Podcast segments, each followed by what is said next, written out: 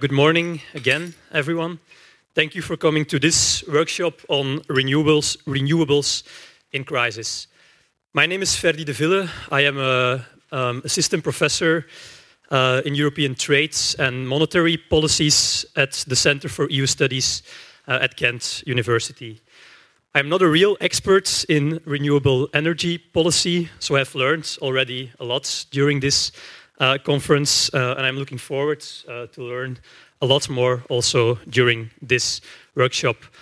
Uh, I want to take the opportunity to thank the organizers uh, for asking me to chair this workshop uh, and, and, for organizing this fantastic conference. Now, let me start by introducing to you our three distinguished speakers here. Um, and I must say that I am very honored uh, to chair a panel, panel with them as uh, participants.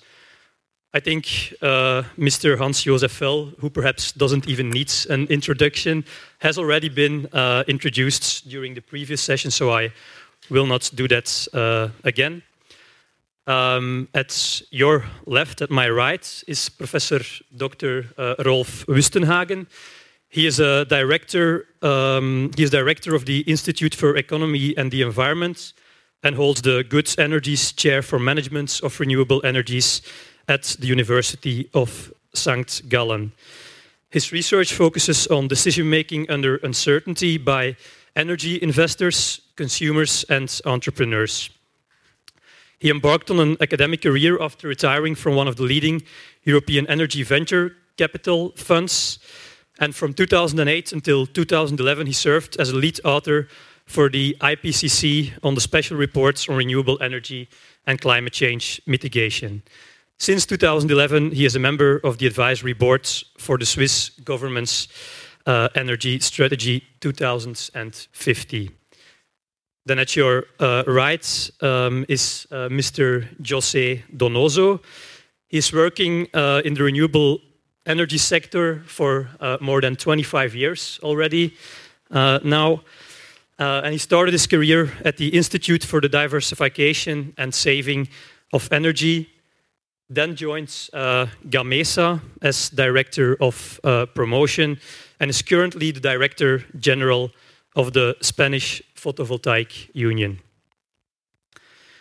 So I think we have uh, three very interesting speakers here looking maybe at uh, the topic of the workshop from three um, different European countries, of which two are European Union uh, countries.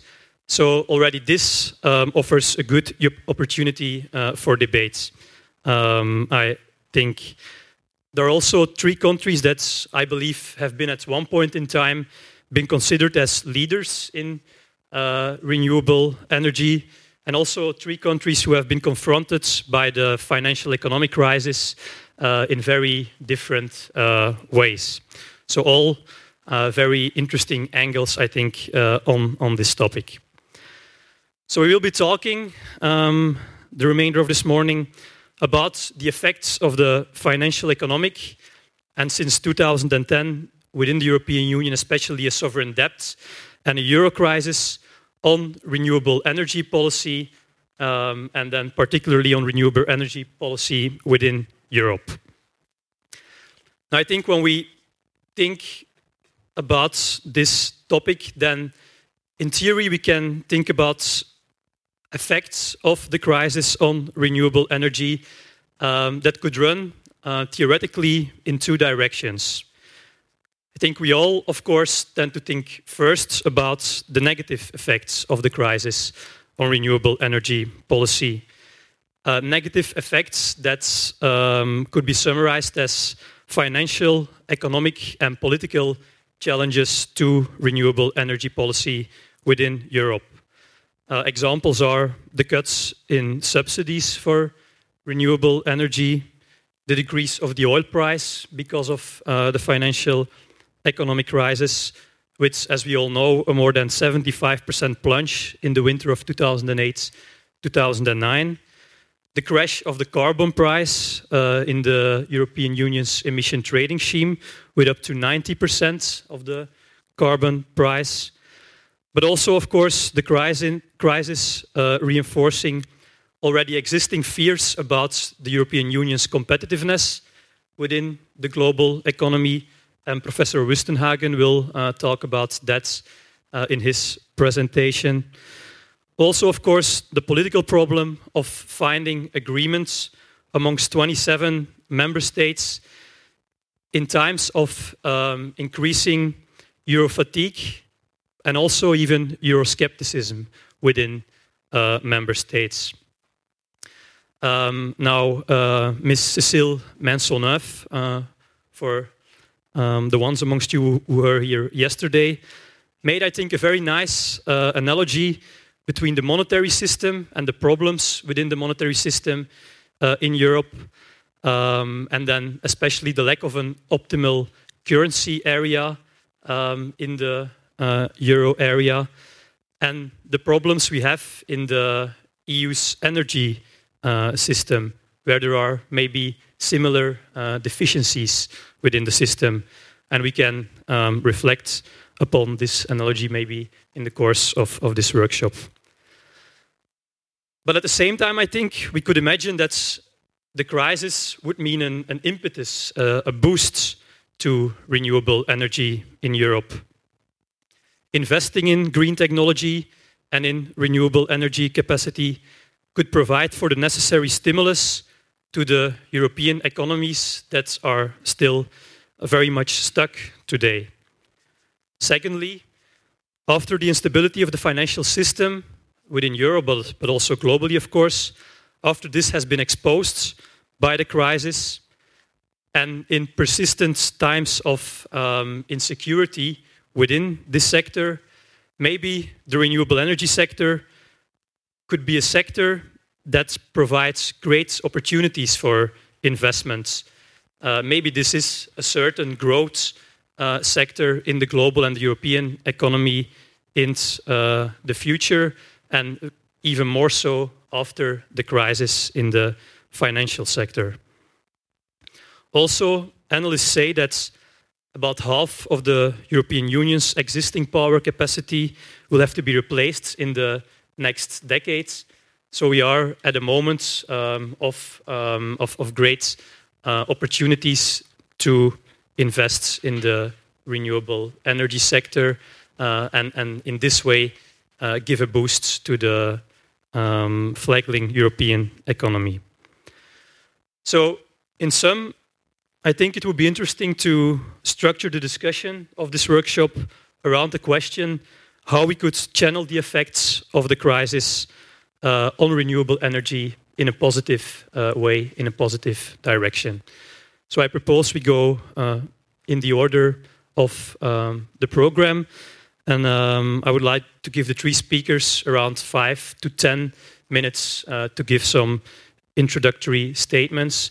Then I will give them the opportunity to react um, to uh, each other's statements, uh, and then maybe I will ask some additional questions, and then open the floor to you for Q&A. So, Mr. Fell, uh, the floor is yours. Dankeschön. Ist das okay, wenn ich in Deutsch rede? Ja, das fällt mir leichter. Um, Dankeschön. Ich will auch versuchen, nicht zu viel zu wiederholen aus der ersten Diskussion und doch ein paar neue Aspekte zu beleuchten. Ich glaube, es sind ja in diesem Workshop vor allem zwei Leitfragen. Die eine ist gerade erwähnt worden, nämlich welchen Einfluss hat die aktuelle Finanzkrise, die Schuldenkrise, die Eurokrise auf die Energiewende Europas. Und es war auch eine andere Leitfrage, die ich genauso spannend fand, nämlich sind die erneuerbaren Energien in einer Krise? Darüber wird ja auch sehr viel zu diskutieren sein und ich will eine erste übergeordnete Antwort auf die zweite Frage geben. Ja, die erneuerbaren Energien sind europaweit in einer massiven politischen Krise. Und die zweite Antwort auf diese Frage ist, nein, die erneuerbaren Energien sind nicht in der Krise. Wie kommt dieser Widerspruch zustande? Das will ich versuchen aufzulösen. Aber zunächst mal zur Frage Schuldenkrise. Hier ist eigentlich die klare Antwort, aus der Schuldenkrise kommen wir nur mit ökonomischem, nachhaltigem Wachstum heraus, mit Investment in neue wirtschaftliche Tätigkeiten, mit Arbeitsplatz schaffen. Nur so können wir die Schuldenkrise überwinden. Wir haben keine Wachstumsmärkte in den alten Technologien, die groß genug sind, um dort wirklich Anschub leisten zu können. Deswegen wäre die Ökologisierung Europas exakt das Konjunkturprogramm, das Europa aus dieser Krise herausbringen kann, und zwar in vielfältiger Hinsicht. Zum einen in das, was ich heute Vormittag schon erwähnt habe, zur Vermeidung der fossilen Rohstoffimporte, die überall schon die Tragfähigkeit der Finanzkraft der vor allem südlichen Länder Europas übersteigt.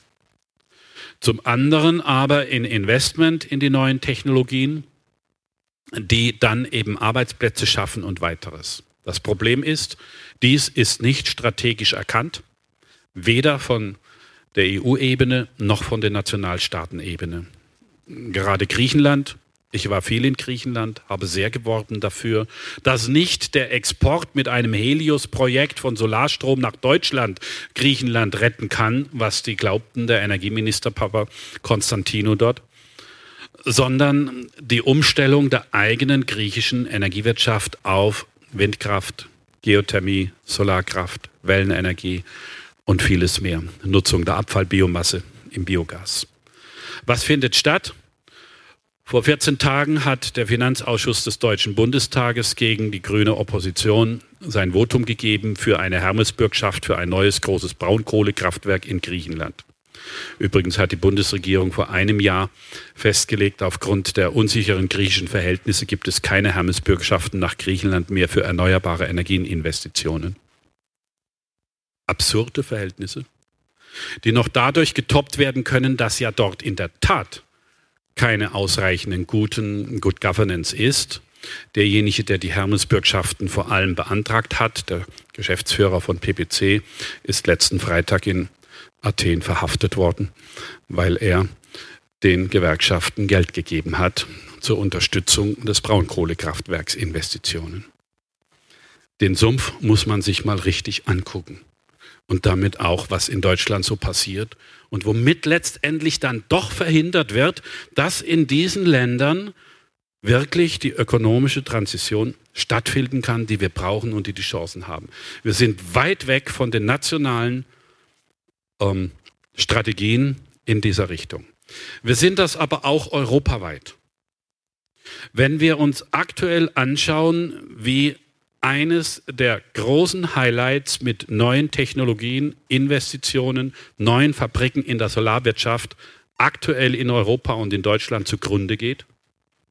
Vorgeschoben das Argument, die Chinesen sind mit Dumping auf dem Weltmarkt und da können wir leider nichts tun.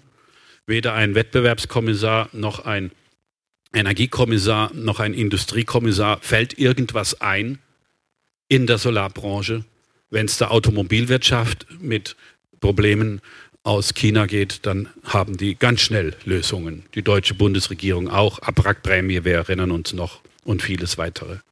Und hier Hilflosigkeit zugrunde geht diese, weil wir keine klare Solarindustriepolitik haben zur Stützung dieser neuen Technologien. Und diese fehlende Solarindustriepolitik kommt eben daraus, weil immer noch die massiven Einflüsse der Kohle, Erdöl, Erdgas, Nuklearindustrie bei den Regierenden Europas da sind. Erneuerbare Energien, ich sagte ja, sie sind politisch in der Krise. Und das kann man an vielen nationalstaatlichen Entscheidungen auch festmachen. Wir hatten in Tschechien zwei Jahre einen richtigen Ausbauboom in der Photovoltaik, bei Windkraft Biogas und anderen, ähnliche Verhältnisse wie in Deutschland, zivilgesellschaftliche neue Akteure mit einem erneuerbaren Energiengesetz. Im vorletzten Jahr schon hat, hat das tschechische Parlament die Einspeisevergütung abgeschafft, hat rückwirkend eine Besteuerung darauf gegeben. Man muss sich das mal vorstellen, rückwirkend wird in gesetzlich gesicherte Einspeisevergütung eingegriffen in einem Staat, der vor 13 Jahren noch das Eigentum mit kommunistischen Fragen missachtet hat. Heute findet das dort wieder statt und das scheint gang und gäbe zu sein. Wir haben sogar in Deutschland das diskutiert. In den Vorschlägen von Herrn Altmaier und Rösler waren rückwirkende Eingriffe in die Einspeisevergütung einer der Punkte für die angebliche Strompreisbremse. Das muss man sich mal vorstellen. Letztendlich hat Frau Merkel auch mit Herrn Seehofer zusammen die beiden zurückgepfiffen auf dem letzten ähm, Energiegipfel und erneuerbaren Energiengipfel. Und das Ergebnis dort lässt sich schnell auf den Punkt bringen. Wir halten doch das Grundgesetz ein. Denn es ist ja grundgesetzwidrig, diese rückwirkenden Eingriffe zu machen.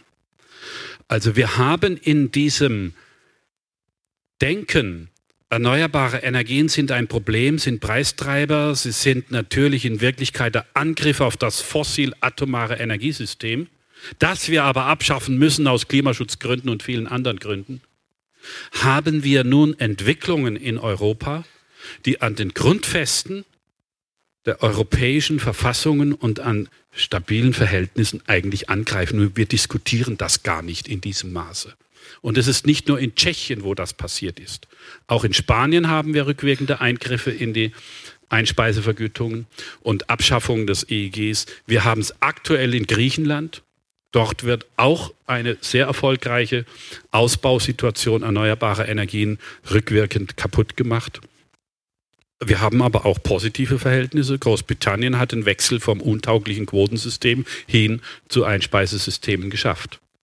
Ganz interessant, obwohl die natürlich auch noch an anderem arbeiten, nämlich an dem Einspeisevergütungssystem für Atomenergie. So ist das sehr durchwachsen und von den politischen Verhältnissen ist es im Moment eher eine abschwingende Situation für die Unterstützung der erneuerbaren Energien. Und das zeigt sich auch in den Aktivitäten der EU-Kommission.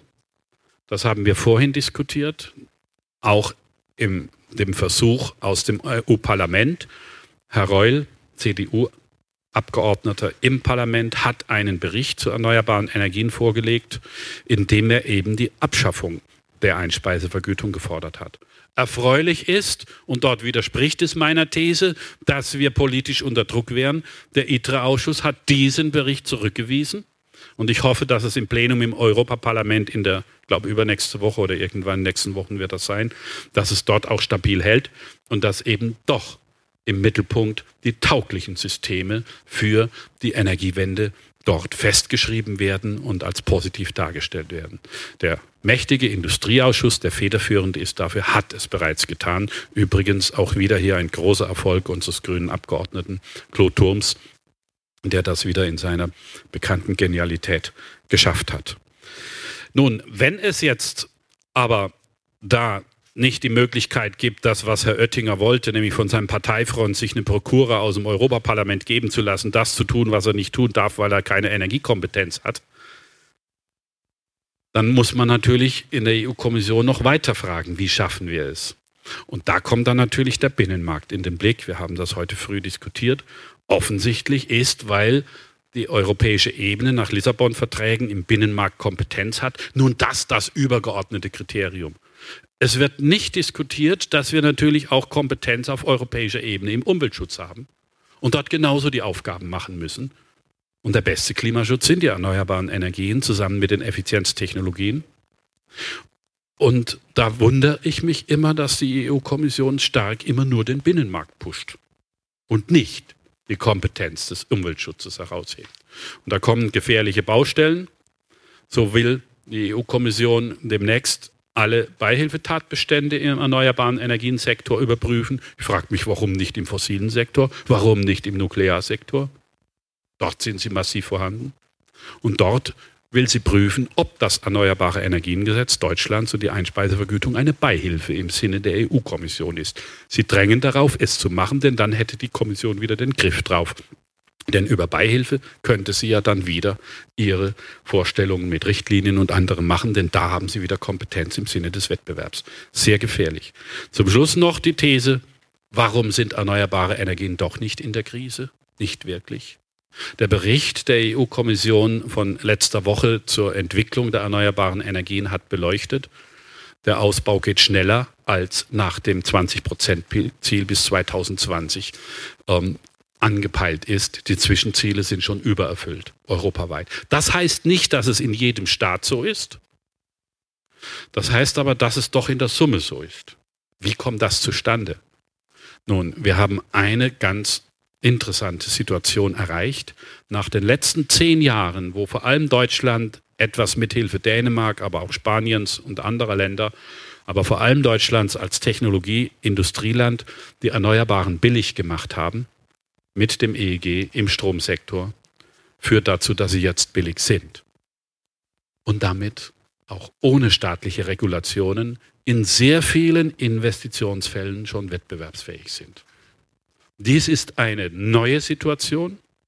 Die gilt es viel stärker in den Blick zu nehmen und auch in der Zivilgesellschaft A bewusst zu machen und in Investitionen anzustoßen. Und wir sehen genau das in Deutschland. Es sind nicht E.ON und RWE, die die Investitionen Erneuerbare machen. Es sind die Bürgergenossenschaften, die Stadtwerke, die Landwirte. Es sind viele Millionen Menschen aus der Zivilgesellschaft, die investieren. Das findet auch schon teilweise in anderen Ländern statt. Ich kenne Genossenschaften in Griechenland, die das tun, die also trotz der Blockaden von oben es schon versuchen anzugehen aus der blanken Not heraus. Sie haben eh keine Geschäftstätigkeit mehr, die müssen sich irgendwas suchen. Vielleicht ist das dann ein Hoffnungsanker, wenn schon Regierungen es nicht organisieren können, dass wir die zivilgesellschaftlichen Prozesse mehr pushen. Da ist die Heinrich-Böll-Stiftung zum Beispiel sehr aktiv, auch dies immer wieder zu tun und dies auch verstärkt in den Blick zu nehmen und darüber dann die Widerstände doch in den Griff zu bekommen. Denn eines wollen die Menschen, billige Energie. Und die können in Zukunft nur noch mit Erneuerbaren geleistet werden, weil die Brennstoffkosten frei sind und nicht in der Abhängigkeit der Ölpreise sind, die trotz Shale Gas Hype weiter steigen werden und nach oben immer höhere Belastungen sind. Und Sie schaffen ökonomische Bedingungen, sie schaffen Arbeitsplätze, bringen unseren jungen Leuten, die frisch aus der Uni kommen und in den südlichen Ländern verzweifelt einen Job suchen, eine Chance, hier etwas Interessantes und auch Wertvolles zu tun. Ich sehe es also auch an positiver Seite durchaus optimistisch, denn dieser ökonomische Weg ist der entscheidende und das haben wir schon geschafft mit grüner Politik der letzten zehn Jahre. Thank you, Mr. Fell. Uh, already some good and some bad news to take home. Um, renewable energies have matured, but maybe politicians within Europe have not followed uh, suit um, as well as we uh, hope hoped.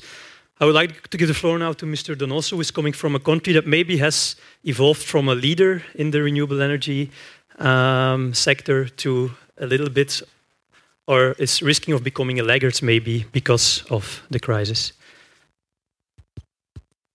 Okay, it's okay. Okay, I, I will.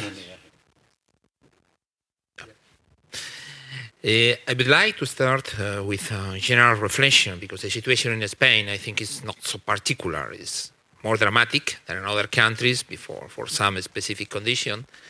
But I think it's um, general, in general terms, is related with general tendencies that we have in this moment in the Western countries in relation with renewable energies. We, we, we achieve a historical moment with, uh, I share the opinion of Mr. Fell, we can consider renewable energy as a success, but when I arrive at this moment that we are a success, we are in the most dangerous moment of the last 25 years. Uh, why? If uh, we do one better interpretation of the facts, we can say, okay, we achieve Uh, degree of competitiveness, we are reduced cost, but not enough speed. The crisis arrived, and we are not ready to be co competitive with conventional technologies. Now, environment is out of the table, out of the agenda, of the people. And environment was our driver when we start 25 years ago. And it's out.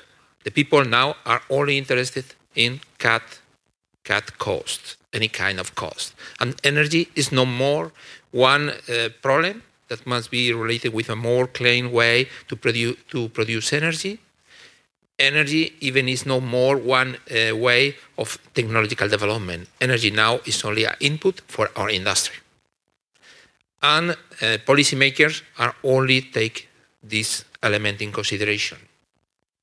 But paradoxically, we are near to be uh, full competitive in a fake competitiveness. Because for me, the real reason that we have now these problems is for us for a failure of 25 years ago.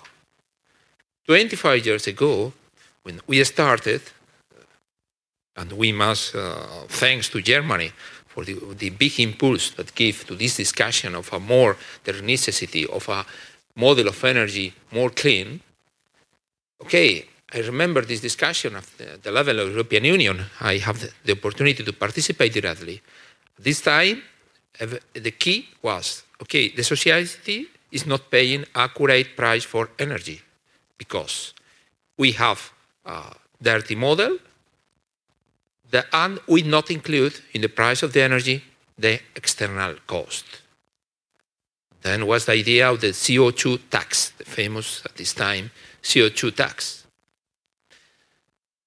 And was some kind of rebellion inside the European Union say, oh no, we have lost competitiveness, this is crazy. We can put to our industry a CO2 tax. Let's go to follow another model. Let's go to give a medal to the guys that produce clean energy. Let's go to them to be competitive with some kind of feeding system, feed system, green certificates, or any other to give a medal to the, these uh, renewable energies. Okay, it was a nice idea for everybody. At this time, renewable energy was not much more than a nice picture for the annual report of the utilities, or the idea of uh, a few crazy people in Europe. And the idea looks that was nice because the, we don't affect competitiveness. We can create our. We can continue developing renewable energy, in nice conditions. But now, arrive the moment that we are successful, too successful for many people, because we have a cake that is energy consumption. This cake, against all the expectation, because when we was in the old years, now looks very old years, looks that the growth will be will continue without a stop, never. And then the cake of the energy consumption will be every big, every day biggest, and we'll have cake for everybody. But now the cake is smaller. In my case, in Spain, we have the, reduction of consumption of energy, the biggest reduction from this, our civil war, 4.5 uh, less consumption of energy. That was not be believable before, never can imagine this scenario. And at the same time, we have in the last days, in these last weeks, the 50% of our electricity is produced for renewable energies. And then we are an enemy for competitors. We are not more one nice picture for annual report. We, we are something that is taking a big part of the cake. And now they say, okay, we, the support scheme are no more sustainable. But my support scheme are not more sustainable, but for the society are sustainable that you are continue not externalizing the cost. We need to put again this question in the agenda. If no, looks that they are the economical reason. We need good energy, but we are subsidizing. We continue subsidizing conventional energies. And I think this is the problem, on, uh, the, pro the real problem that we have. The demand is decreasing, the cake is small. We are not over competitive in the way that we can uh, compete, compete in this uh, repeat fake condition of the market. And if we don't put the environment in the agenda, if, if we don't redrive the discussion, we have only a remote future when nice years will come back again. But it will be very difficult for us European technologists to survive to this crisis with the strong concurrence from China, from other parts, that they continue growing. And then we have in Spain a very dramatic case because we have, we are very unlucky. Uh, we have a conservative party in these difficult days. We have a conservative party in the power, but more on the conservative party. In the energy, we have the Tea Party of the conservative party in the power. It's people that came from a foundation as this one, from the conservative party, that uh, really believe that the, the best world is a world full of nuclear energy with some combined cycles and without no renewable energies. Only one month later, they took the power. They introduced a moratoria forbidden, forbidding, don't allow to continue doing new project of renewable energies. But more of that. we are suffering, suffering a series of reforms with aspect of retroactivity that uh, means that this year, for instance, the people that invested in PV project several years ago are receiving more or less a 40% less than he foreseen in his business plan. They want to eradicate. They have plans even that I believe that are so, so stupid that they will not implement it, that even the uh, eradicate PV projects. They consider were very expensive, and the best is to finish with the project of PV. Okay, it's a dramatic situation, a little bit exaggerated for the coincidence of the people that have the energy responsibilities in my country in this moment, but it's a tendency. And we have mm, how we must uh, go to the future. First, I, we need to put environment. We need on the agenda. In very delicate moment, but they will come back with the argument of 25 years ago and with the, uh, for the, the, force of the crisis. We reduce competitiveness of the European Union, but is is the real world. If not, we need an, another kind of compensation. But we need to continue with research and development. And we think we have a win way the future. This morning, we in the table round table before you you challenge with the comparison between railways, uh, railway sector or telecommunication sector. Energy until now was a railway sector, but with the degree of competitiveness of uh, photovoltaic in relation to the grid parity, the, uh, and the future that that means, the, the road that will, will go with this competitiveness could be net self-consumption, net metering, smart grids, city, smart cities. That could believe, I believe, that could means uh, transformation, a real revolution in the way of consumption of energy that can put for first time at the citizen and the, and the people in the center of the energy world. That could be a revolution similar to telecommunication in relation to mobile phones with fixed phone. And we need to fight for this revolution because it was the dream of the pioneers 25 years ago that really to change the model of energy does not mean only that big utilities consume, produce energy with, uh, with photovoltaics or wind energy. It's not the, the, the people is in the center of the, the real center of decision how to produce energy and how to consume energy. Okay, I think I spoke a lot, but uh, I think we have in a crossroad, we have a big challenge. We are the reason. We have we are in the good way, but we don't need to lose this battle because it's key for our future. Thank you, Mr. Donoso. Um, the two previous speakers have already mentioned um, the problem of Chinese competition and the lack of a real response by the European authorities. Uh, Professor Wustenhagen will elaborate on that and uh, hopefully also conclude with uh, some proposals on how we should respond to that. Thank you. Does this microphone work? Yes, it does. Uh, first of all, uh, thank you for these two interesting statements. Um, when I was sitting on the panel, I was asking myself, why have I been invited from Switzerland to join this panel? Um, because it's not always obvious how Switzerland relates to the current crisis. Um, sometimes when you live in Switzerland, I've been living there for 16 years, um, you feel like you're an island which is somehow sort of disconnected from, from other parts of the world. Uh, and the only way that the crisis finds its way to Switzerland is that um, the Swiss National Bank thinks about what to do with all the euros that are flowing into the country from some other parts of the world. Um, so the Swiss National Bank currently has 200 billion euros where they don't know what to do with it.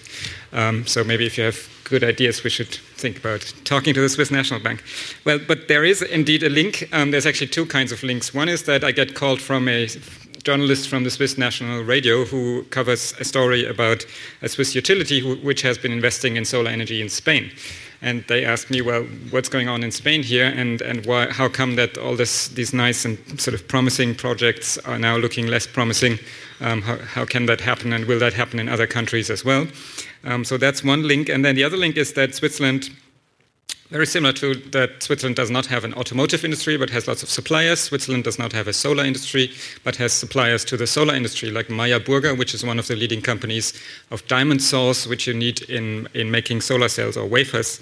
Um, and they had great sales to countries like China until two years ago, um, and then all of a sudden that stopped. So there is this complete standstill in the solar industry, which has its effect also on suppliers in Switzerland. So there is a link. So I feel sort of comfortable being here, but I also feel like um, maybe that explains to you why um, I've chosen to talk not about Switzerland, not so much about Europe, um, but about the role of Asia in this whole uh, current crisis. Um, and the overall story is, as Hans-Josef Fell mentioned, you can look at um, the current situation in the renewable energy market as a glass that is half full or half empty. Well, this one is completely empty now, but um, the so on one side you see all this sort of hockey stick growth, so exponential growth in different renewables. You look to Germany and you get really impressed by what's going on in terms of the quick uh, growth in, in wind and solar. Um, but then also, you see, if you look carefully in which countries this is happening, um, that especially in the wind energy industry for some time now, and maybe also increasingly in the solar industry, this growth has shifted towards the east. So while it used to be uh, countries like, like Germany and Denmark uh, in the old days, including Spain, and then the US for some time, since about 2009, which is the time when the financial crisis really kicked in, um, there's declining sort of numbers of, of new installations in wind energy in the West, but there's a continued growth in countries like China to the extent that in 2010, every second new wind turbine went online in China rather than in other parts of the world. Um, which leads to headlines like this, where um, you see on the one side uh, the German sort of magazine Der Aktionär mentioning a death list of solar companies that was already two years ago. While at the same time, if you read the news in Asia, like in uh, the journal here, in the, the, newspaper in Singapore, you would see the sun rises on solar firms in China. So what's going on? Is the sun setting here and rising in the east? Are we doomed? Are we sort of forced to surrender to China? Well, I'd say not necessarily so, but there is a serious challenge, and I wanted to just elaborate on three thoughts um, on how this links um, between what's going on in Asia and, and over here. The first hypothesis here is that, um, in fact, if we look at both wind and solar, it's not a matter of waiting for some magical technological breakthrough um, or maybe some, some great competitive advantage that China has. I think the main advantage that China has is they have capital and they're willing to spend that capital on renewable energy. Um, my second hypothesis is that the initial growth has been driven by feed-in tariffs, especially in Germany, um, not least thanks to people like Hans-Josef Fell who have pushed that. Um, going forward, I think um, there needs to be more people brought into the picture of, of actually moving that forward. Um, so, if you want, you can put it that way the world cannot continue to free ride on German electricity consumers who have really pushed this to the point where we're now. Um, and then, third and finally, um, I think the, the real challenge that we have compared to countries like China um, is what's called in innovation studies uh, path dependence. So we're stuck into an existing um, electricity system, very much uh, the way that we've been stuck into the fixed line telephone business, to sort of go back to that analogy. Um, and countries like China have an opportunity to leapfrog, um, to not sort of move on uh, that existing path, but just sort of go to the next level, very similar to what they've done in, in mobile telephony.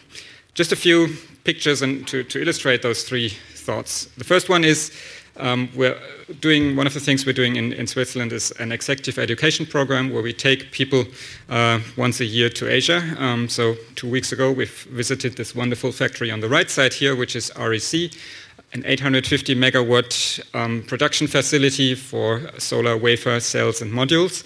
Um, and some time ago, I looked at another factory here in, in Germany, Qcells. What's the difference between those two? Well, the main difference is that REC in Singapore um, has had more money to play with. They've invested um, more than a billion um, euros to really do a clean factory, which is highly automated, um, which has wafer, cell, and module right next to each other, whereas most of the other uh, factories, also in Germany, only have one part of the value chain and then ship around the, the, the material to some other place, which leaves some, some room for, for efficiencies untapped. Um, so the big difference here is not necessarily labor cost. Singapore is not necessarily a low cost country either. Um, the difference really is spending, being willing to, to spend lots of capital. Um, and that's, I think, what the Chinese, uh, where the Chinese have an advantage currently over European firms, um, that the Chinese government and some of those firms are really dedicated to, to make this happen, even though it costs a lot of money for a couple of years.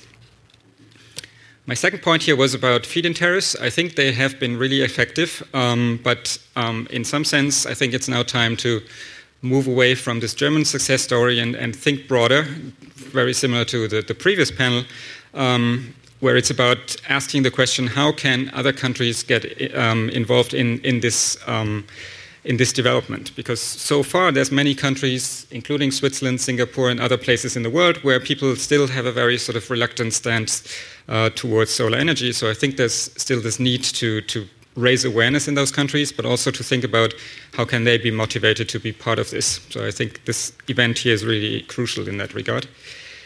And third, I'd say, as I already mentioned, there is this aspect of path dependence. Um, if you look at how um, investments have evolved over the recent years, I've, I've, already showed you that graph on, on wind energy. Um, the investments have really gone down with the financial crisis in North America, and they've continued to go up um, in, in China and other parts of Asia.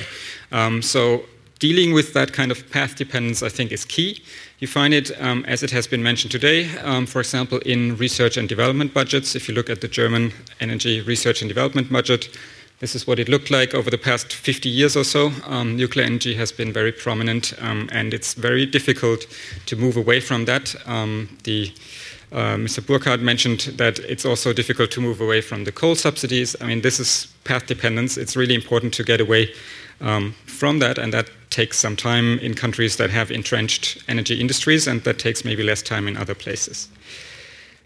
So, my conclusion here is um, there is a unique opportunity to overcome um, the dependence from non-renewable energy, but it is a challenging time, and it's not obvious um, how this can be achieved, especially in the in the current crisis. I think also because the crisis always can be interpreted as an opportunity or as a threat. I used to work in the financial industry uh, in about 10 years ago, um, which was right after there was this dot-com bubble. Um, so in the sort of up to 2001, it looked like well the sky is the limit. Any new technology can find lots of funding, including new energy technologies like fuel cells and others.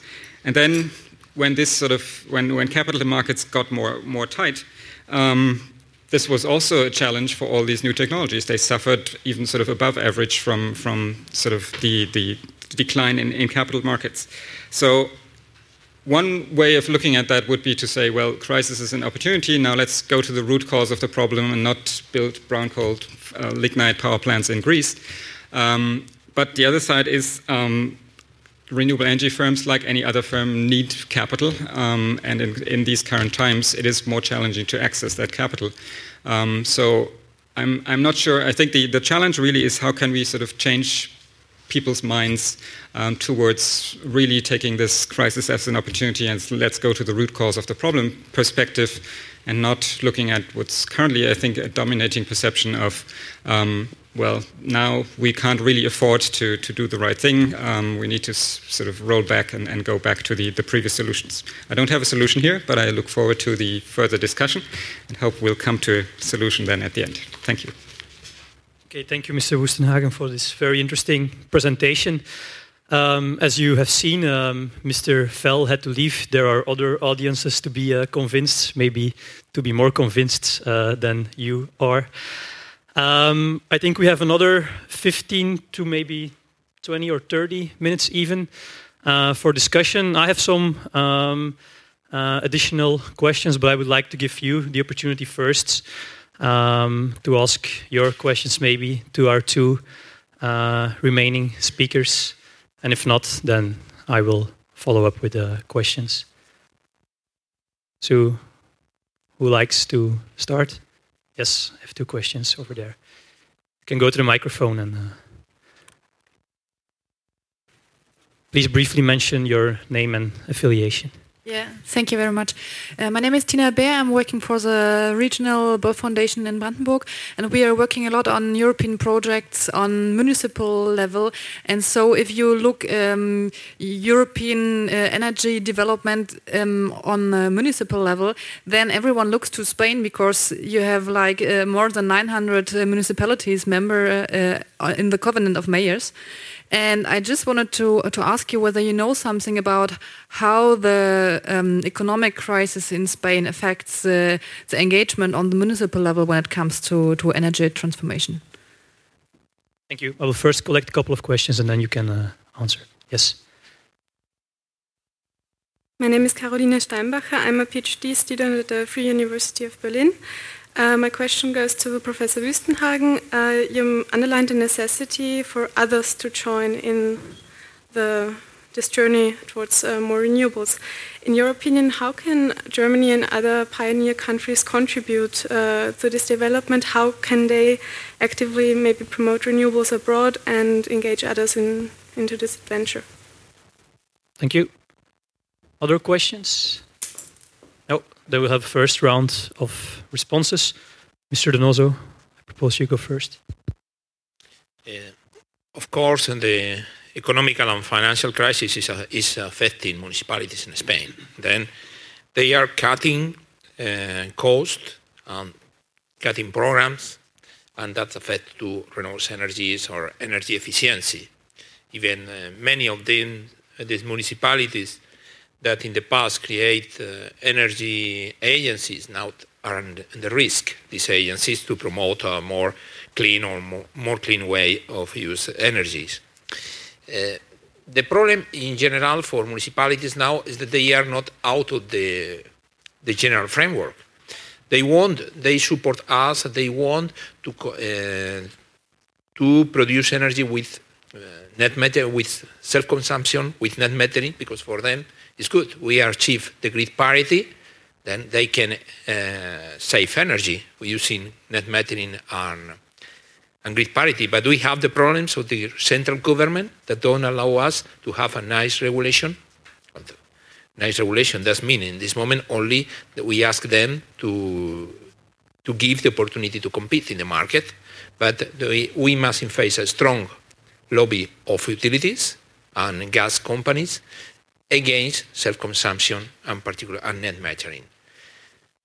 And then, if there is no condition that they can save money, they are not in condition now the municipality to put his own money. money. And then that that means that they are stopping the many of these programs of renewable energy.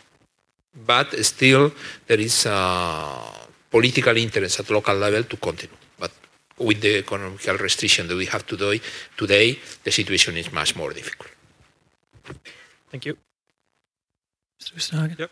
Uh, the question was like, how can uh, Germany help others get involved? Um, I see two ways. One is to continue providing a good example, um, and I, I think I feel sort of comfortable sort of answering that because I I am German originally, but I've lived in Switzerland for 16 years, so I, I, am very much involved in how people in the Swiss policy debate look at Germany um, with sometimes mixed feelings. Um, and the, I think the two effects are one, people look at Germany because there is a good example, And I think without a good example of a country really trying and, and making sure it, it works um, to, to go that path, it won't work. Because if we look at global climate policy, we have the other scenario where nobody's really taking any measures, and then we're surprised why nothing happens on a global level. So I think somebody needs to take the lead, and, and, and Germany is a good example there. Um, at the same time, I think there's this other um, necessity to get the people sort of on board, and we've seen some excellent discussions here um, in the last two days um, where if you want to get someone else involved, you need to seriously consider where they're coming from. Um, and you can't just say, well, in Germany the feed-in tariff was great, so please, all other countries follow our lead, um, phase out nuclear, take the feed-in tariff, do everything like the Germans do, because we currently see, I think, in the euro crisis also the, the kind of backlash that's coming from some countries who feel like, well, just following the German lead is not necessarily the right solution for everyone. So I think it's this combination of, of trying to be patient and impatient at the same time. Um, impatient in terms of, yes, continue to push for, for these objectives and, and really sort of give a good example, uh, but also patient in a sense of understand that other countries come from different angles and, and try to really seriously think about what could motivate them to, to join the journey. Yes. To complement uh, uh, your answer because we consider this moment Germany can play a very clear role.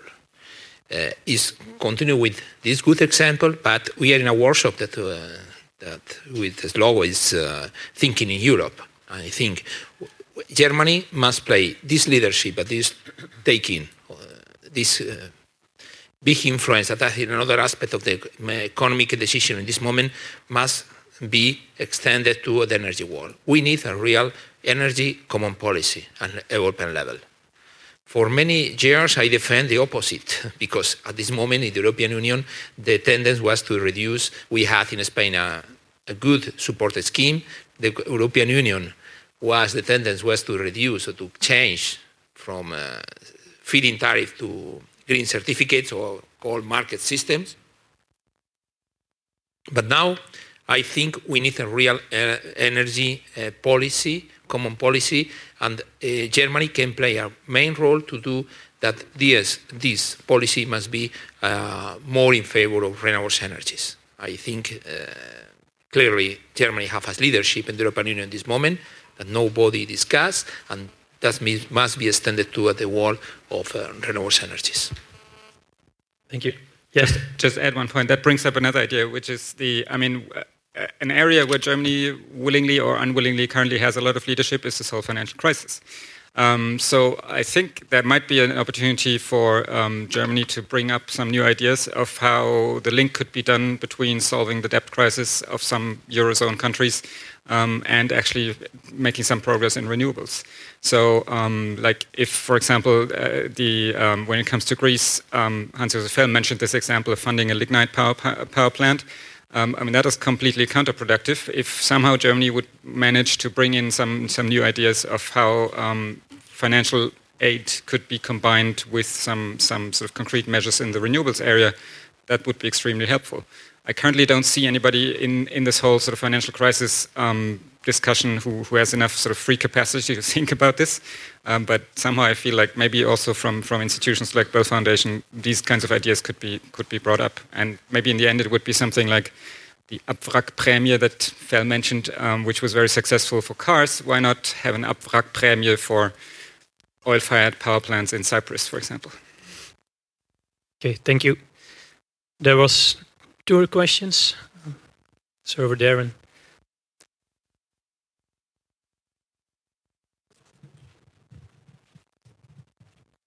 Okay, someone is coming to help you. Ja, geht schon. There you go. So, ja. Also mein Name ist Preuß Christian. Ich habe nur mal eine ganz kurze Frage. Was gibt es eigentlich für einen Grund oder äh, was spricht dagegen, sozusagen die Braunkohle, solange sie da ist und auch kostengünstig gefördert werden kann, aus der Erde zu holen und zu verheizen? Und zweitens, was mich immer ein bisschen stört, ist dieser Ausdruck nachhaltiges Wachstum. Ich, in meinen Augen ist nicht ganz klar, was damit gemeint ist. Es gibt ja auch Kritiker, die sozusagen äh, davon sprechen, dass also sogenannte Rebound-Effekte äh, dabei äh, äh, unterschätzt werden. Und zweitens, und, und dann wollte ich als drittes nur noch mal kurz anmerken, äh, also meines Wissens ist zum Beispiel auch eine chinesische Solarfirma pleite gegangen jetzt äh, zuletzt oder hat zumindest Probleme gehabt. Also es, das ist sozusagen kein, offenbar kein rein deutsches äh, Phänomen, äh, dass die Solarindustrie in der Krise ist oder so. Und wenn man schon von Krise spricht und über die Energieversorgung nachdenkt, ist es dann nicht an der Zeit, das Ganze ein bisschen ideologiefreier zu gestalten? Gerade wenn man immer von neuen Technologien spricht und so weiter. Also ich meine, ich kann ehrlich gesagt die ganze Hysterie über das Fracking, soweit ich das weiß, nicht verstehen in Deutschland. So, das war's. Danke. Thank you from this, for this critical question. Sir. Ähm, Detlef Möser, ich habe mal eine Frage. Äh, mich, oder mich wundert, warum äh, Thema äh, Krise, erneuerbare Energien, warum da nicht äh, über Desertec geredet äh, wird. Das ist ja das größte europäische Programm, ähm, was ja, von der Idee her eben halt äh, so ist, dass alle europäischen Länder sich daran beteiligen sollten oder müssten, um das, ähm, ähm, damit das klappen soll. Wo wir jetzt jemanden, einen Vertreter aus Spanien hier haben. Äh, ich habe ja gehört, dass Spanien der Grund ist, warum das äh, nicht klappt, äh, weil Spanien ausgetreten ist aus diesem Programm. Äh, ja, kann der spanische Vertreter vielleicht etwas mehr dazu erklären, warum sie ausgetreten sind? Und im Allgemeinen, warum geht das trotz, äh, äh, warum kann man das nicht weiterführen, auch ohne Spanien? Danke. Thank you. So I think we have questions for both of you.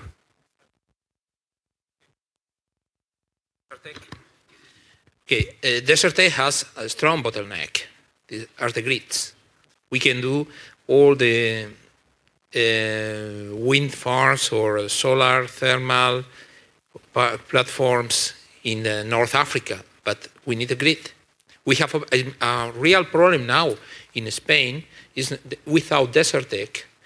Next, next year, next week, we produce uh, wind energy that was not used by the grid because we produce too much with more connection with the grid with Europe, we can we can have the, we can avoid this problem, and we can put our uh, renewable energies uh, electricity in the Europe. But if we now need to waste renewable energy, how will will introduce more energy?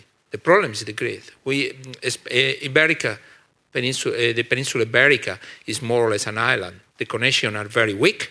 France is the real problem because never accepted and put many barriers to develop is to develop new connection with Europe.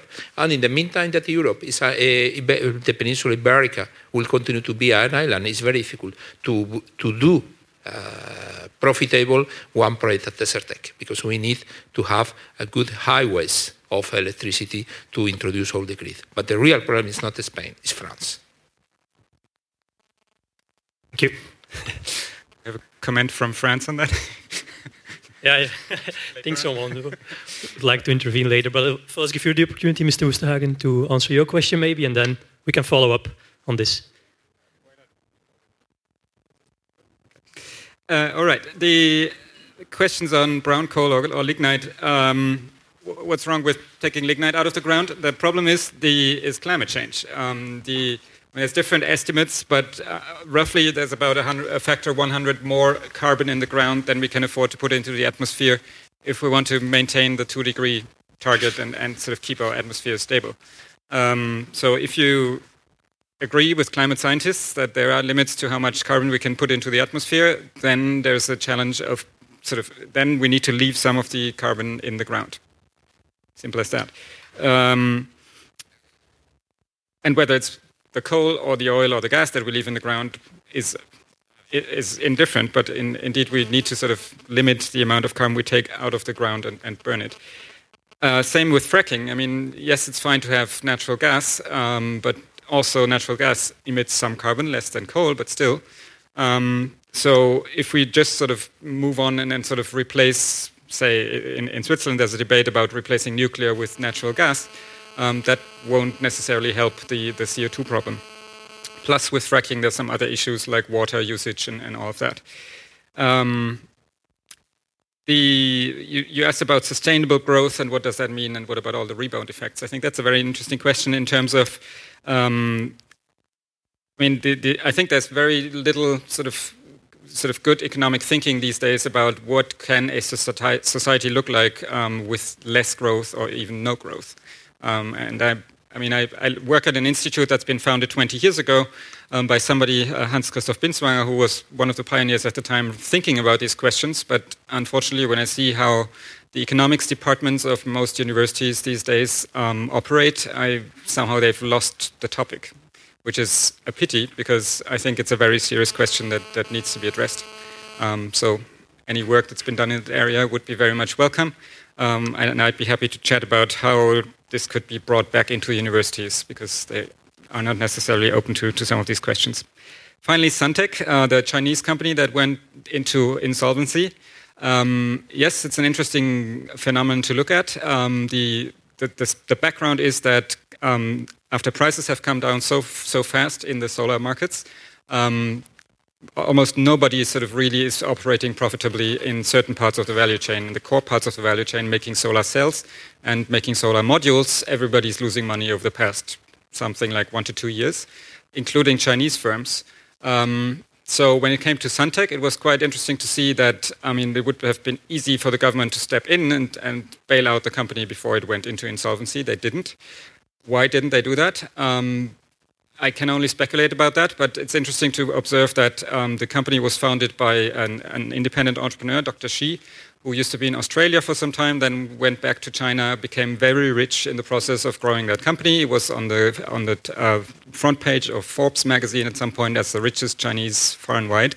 Um, and I think, in some sense, it might be interesting to investigate whether there's some similarities with some Russian oligarchs who have become very rich in the energy industry, and then at some point got into conflict with their governments. Um, and I mean, yeah, it's just sort of something to, to think about. I don't have the solution there. But it's interesting for me to see that Suntech has not been saved by the government, but other companies have. Um, so there must be some differences there. Thank you. Ms. Maisonneuve, would you like to share the French perspective on the Desertec issue with us? Yes, I, I, just came to, to listen to this panel, but uh, I, I, feel I have to, to answer. Uh, in terms of interconnections, uh, France is interconnected with its neighbors uh, at 48 points, so we are highly interconnected. Uh, and with uh, Spain, I, am not sure that your question was about interconnection between France and Spain, or yes. Uh, as you know, the negotiations on the interconnection uh, line uh, took somewhat 20 years the, between France and Spain, more, even more. And the problem was a public acceptance problem because the line had to go through a very beautiful valley in the Pyrenees, and and it was a problem for, for local population, local NGOs. Uh, as a whole, I think that uh, France is doing its job in terms of exporting uh, electricity for when it's needed, but it's true that with Spain, the situation is difficult. And as for uh, Desertec, there is, a, in terms of grid, another initiative which, which is called MedGrid, and there France is uh, very active in that which is precisely to answer the grid questions uh, regarding the relationship with the northern African countries. But I think that for those countries, the question of interconnection between them is, uh, for me and for them, I think a priority before interconnecting with uh, Europe because uh, they need to have a market also between them in order to have profitable investment made in, uh, in solar or wind energy. Okay, thank you. Then if there are no further questions, I would like to abuse my position as a chair to ask one final question. I think we had a very interesting um, problem analysis during this workshop. Also, luckily, I would say, uh, some optimism. But maybe, um, because it's always nice to end with uh, conclusions and, and proposals, um, I would like to ask one final question about what you would propose as a short-term measure to come from the problematic situation where we are in today to a more optimistic state, and especially both of you very much stressed the problem of lack of capital um, today. Um, how you also, Professor Wüstenhagen, coming from the financial uh, sector, how would you propose to overcome um, this um, obstacle? Um, and then also, maybe I would like to give you the opportunity to respond first, and how you think that, uh, especially for Spain, this uh, there are opportunities to overcome this obstacle of lack of capital. Okay, thank you. Um, two things. One, I think awareness is really key. Also, when I listened to the discussions yesterday um, and, and, some of the European neighbors who are not so excited about the German energy Energiewende, I felt like one of the key arguments on their end was we don't have the same level of public awareness for these issues as Germany has. And I feel like Switzerland is in the fortunate position of being similar to Germany in terms of public awareness some other countries maybe aren't so much so. So I think this is very important. And I think it's also important on behalf of investors, because if you talk to investors, banks in some of those countries, um, I think there's really a, a, big difference between German banks and banks in some other countries in terms of their understanding of, of renewable energy and some of the risks involved and some of the opportunities involved. So raising awareness, I think, is a very important prerequisite for anything that follows. Um, second, and more specifically, I think this, this um, attempt to try and, and, link the financial crisis or possible solutions to the financial crisis to renewables is a very important thing and, and could represent an opportunity. Um, I don't know um, whether there's already these kinds of, of things happening, but I, I, think if I were in the, the, shoes of the German government, I would try to talk to institutions like the European Investment Bank or the European Bank for Reconstruction and Development and try to think of some creative ways of how Germany could um, sort of cooperate with these institutions, maybe also getting Switzerland on board just for the sake of having a bit more capital, um, and, and try to sort of come up with some initiatives that would um, sort of link uh, solutions to the financial crisis with renewable energy projects in Southern Europe. Thank you. So to make the question a little bit more concrete, Mr. Donoso, is the most important problem for the re renewable energy sector in Spain today the, the, slashing of subsidies of the past couple of years, or the uncertainty linked to the, the economic and, and, and euro crisis and the problem of getting funding through the banks for the renewable energy sector? Probably the uncertainty is the major problem. The financial problem maybe will be the future, but at the moment nobody is thinking into to install new wind farms or new uh, or new photovoltaic uh, farms for the regulatory risk. We need to resolve first the political problem. But uh, we need um, first, sorry, we need to go further. First, we need to finish with austerity, austerity policies. We need really to create development Without development, we continue cutting budget, we continue to do that, to do this kind of policies, in which Germany can do a lot if change of his mind. And then we can continue doing programs with the municipalities, we can continue doing many things. But without finish with the development, uh, without finish with these austerity uh, policies, we don't see any exit. And because we are in a vicious circle. So, uh, with more austerity, less money that uh, the government receives by taxes. Less money, more austerity, more austerity, less money, less money, more taxes. Then they need all the money, money to finance the debt. And then there is no money to finance any other project in the market. And then this is a very vicious cycle that don't produce any exit.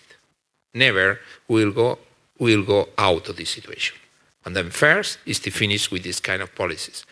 Second, finish with austerity does not mean to control better the public budget, but we need development policies. And second, we need stability, Regula uh, regulatory stability. We are not asking more for subsidies. We are asking only for conditions to that really we can to compete in the market. A good example is uh, net, the self-consumption of the metering. We don't want from the government any kind of subsidies, only fair condition to compete in the market. In this moment, in the say before the CERTEC, we have in the in the grid, in the Spanish national grid, apply 34 gigawatt of people that apply to the connection to the grid, saying that they can produce with photovoltaic without any subsidy, pool price, not grid parity, pool price. Then that means finish with the support scheme in Spain.